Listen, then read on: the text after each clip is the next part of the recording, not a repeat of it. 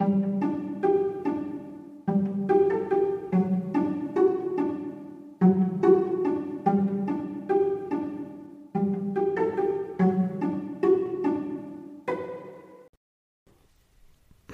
und herzlich willkommen. Schön, dass ihr den Weg in meine Vorleseecke gefunden habt. Macht es euch bequem und leiht mir euer Ohr. Dann lese ich euch was vor. Kapitel 25 Ich kann gar nicht glauben, dass du auch in der Anderswelt gewesen bist, Opa. Du hast bestimmt schon ganz schön viele Abenteuer erlebt, sagte Drachi eines Tages. Opa Albi kurz schmunzelte.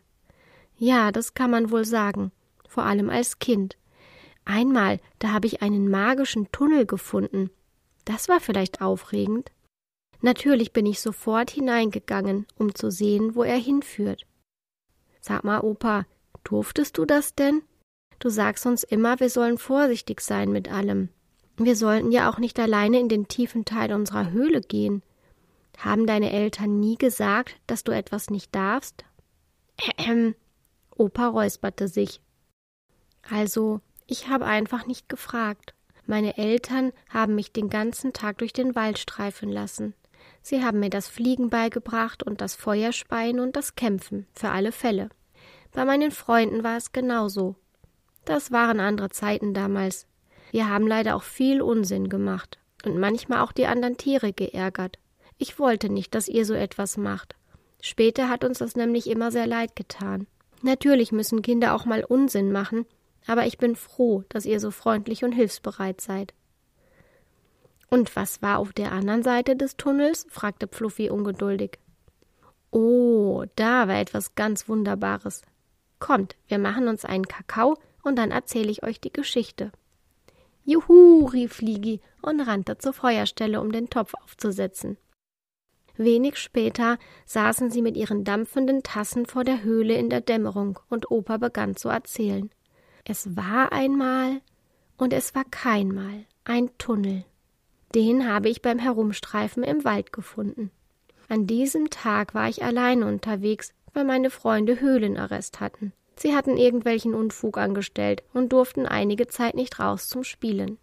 Ich weiß noch, ich bin zwischen den Felsen herumgelaufen. Ihr wisst schon, die in der Nähe des Platzes, wo wir unsere Nacht der Geschichten feiern. Und plötzlich habe ich in einem Felsen eine Öffnung gesehen, die ich noch nie bemerkt hatte. Ich wunderte mich. Es lag ein Duft nach Schokolade in der Luft des Tunnels und ich wurde neugierig. Also ging ich hinein. Er war sehr niedrig und eng. Heute würde ich da gar nicht mehr reinpassen. Auf der anderen Seite des Tunnels lag ein Dorf. Es waren lauter hübsche Häuschen aus rotem Backstein. Auch die Wege waren mit roten Steinen gepflastert. Die Häuschen standen im Kreis um einen Brunnen. Und ihr werdet es nicht glauben, aber der Brunnen enthielt kein Wasser, sondern Opa machte eine Pause und nahm ein paar große Schlucke von seinem Kakao. Die Kinder sahen ihn erwartungsvoll an. Als er es nicht mehr aushielt, fragte Fliegi, sondern Opa fuhr fort, sondern flüssige Schokolade. Die Kinder gaben ein verzücktes Oh von sich, ein Springbrunnen aus Schokolade. Diese Schokolade roch unglaublich lecker. Ich ging zum Brunnen, tauchte meinen Finger hinein und schleckte ihn ab. So etwas Köstliches hatte ich bis dahin noch nie probiert, schwärmte Opa. Plötzlich öffneten sich nach und nach die Türen der Häuschen. Heraus kamen kleine Kobolde. Das waren die Schokolinchen. Ich erfuhr, dass sie ihr ganzes Leben damit verbrachten, die köstlichsten Schokoladen und Pralinen herzustellen. Die Häuschen, die um den Brunnen herumstanden, waren ihre Schokoladenwerkstätten. Sie luden mich in eine nach der anderen ein, und ich durfte alles probieren. Als ich an dem Abend zu Hause ankam, brauchte ich kein Abendessen mehr, so satt war ich. Ein paar Tage später ging ich wieder hin. Ich bemerkte, dass der Geruch nach Schokolade viel schwächer war als bei meinem ersten Besuch. Als ich auf den Brunnenplatz trat, standen die Schokolinchen ganz aufgeregt um den Brunnen herum. Ich sah schnell, warum sie so aufgeregt waren. Die Schokolade war erstarrt und bröckelte ab, und es kam keine neue aus der Spitze des Brunnens geflossen. Was ist passiert? fragte ich die Schokolinchen. Etwas ganz Schreckliches. Das Feuer unter dem Brunnen ist ausgegangen. Und der Schokoladenkern, der dort in der Erde liegt, ist erstarrt, berichtete eins der Schokolinchen und war den Tränen nahe. Sie erzählten mir, dass unter dem Brunnen ein Feuersalamander lebte. Er hatte in seiner Höhle drei Kamine, weil er die Wärme liebte. Seine Höhle lag direkt neben dem Schokoladenkern, und die Wärme sorgte dafür, dass die Schokolade immer flüssig blieb. Aber der Feuersalamander war verreist, und die Feuer waren ausgegangen. Ich bat die Schokolinchen, mich in die Höhle zu bringen. Dort säuberte ich die drei Kamine und entfachte die Feuer neu. Bald sprudelte wieder die Schokolade aus dem Brunnen und die Schokolinchen waren überglücklich. Ich versprach ihnen, jeden Tag nach dem Feuer zu sehen, bis der Feuersalamander aus dem Urlaub zurückkehren würde, damit die Schokolinchen in Ruhe arbeiten und sich neue Schokoladenrezepte ausdenken konnten. Zum Dank schenkten sie mir Schokolade, so viel ich wollte. Am leckersten aber war der Kakao, den ich bei ihnen bekam.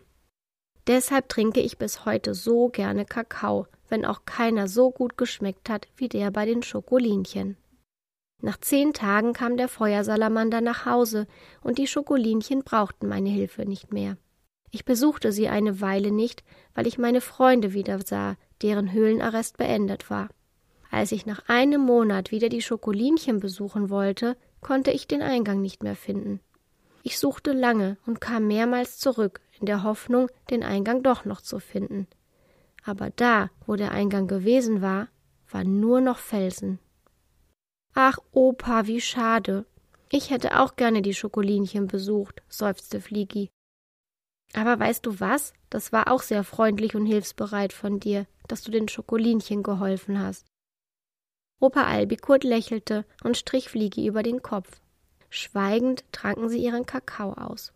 Opa wusste, dass die Kinder im Stillen beschlossen hatten, den Eingang zum Dorf der Schokolinchen zu suchen.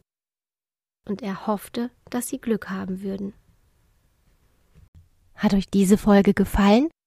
Dann seid bei der nächsten wieder dabei und erlebt neue Abenteuer mit unseren Freunden aus Malaminupuni und aus dem Drachenwald. Ich freue mich schon auf euch. Tschüss und bis bald.